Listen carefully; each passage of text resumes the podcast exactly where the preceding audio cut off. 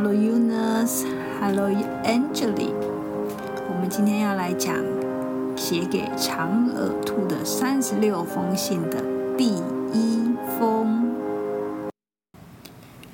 亲爱的长耳兔，你耳朵不断变长，长度超越其他兔子，这是很特别的事。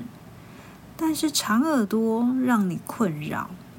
因为与众不同，正因为与众不同，你显得很特别，一只特别的漂亮的兔子。小时候，我家里贫穷，身上的事物都不是用金钱购买，而是父母手工所做。我的书包、制服、垫板和同学用钱买的都不一样。我常跟父母亲吵闹，我要和别人一样的，因为家里没钱，父母才亲手做日用品，我却觉得丢脸。为何不能和大家用一样的文具呢？这个不同不是我能决定的，却是很好的礼物。当时不能珍惜这种不同。日后回想起来，才感觉父母亲亲手所做的特别耐用，有一种美，成为珍贵的记忆。不止这一件事情，我小时候体能不好，跑步、运动、跳高都比同学差，觉得很沮丧。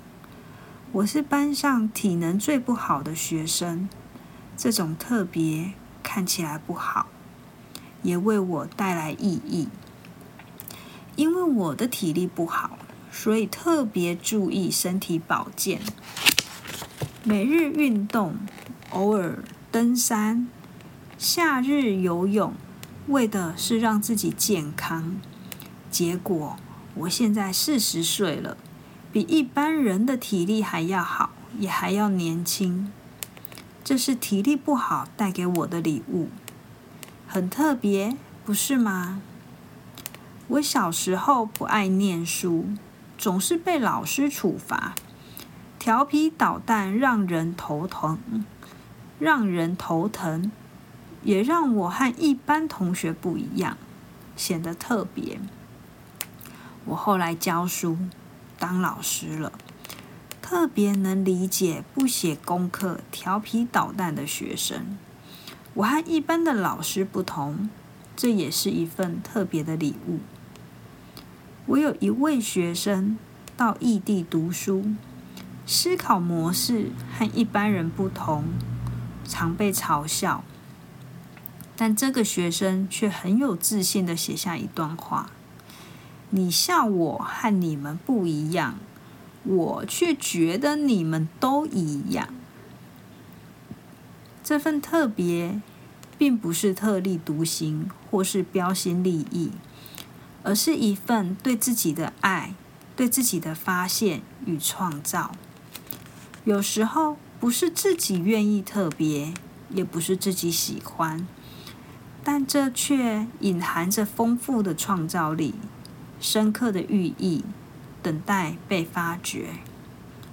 为什么你会有不断变长的耳朵？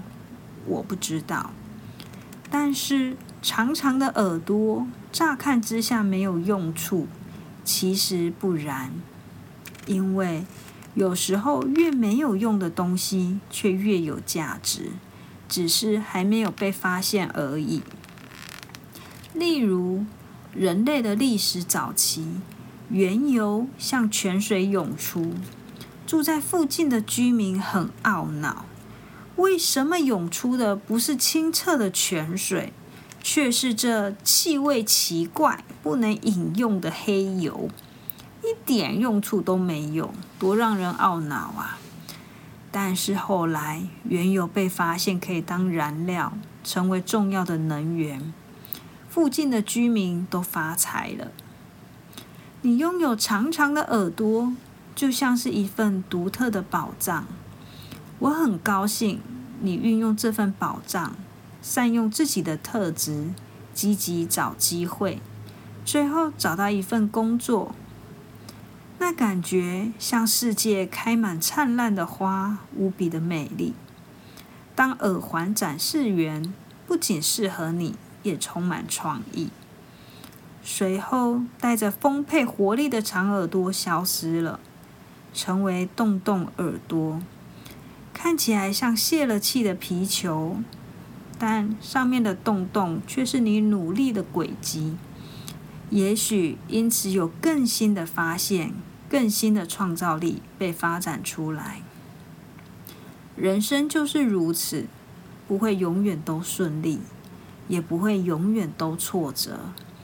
只要你不放弃尝试、探索自己、探索这个世界，世界就会充满无限可能。永远都在探索的阿健比。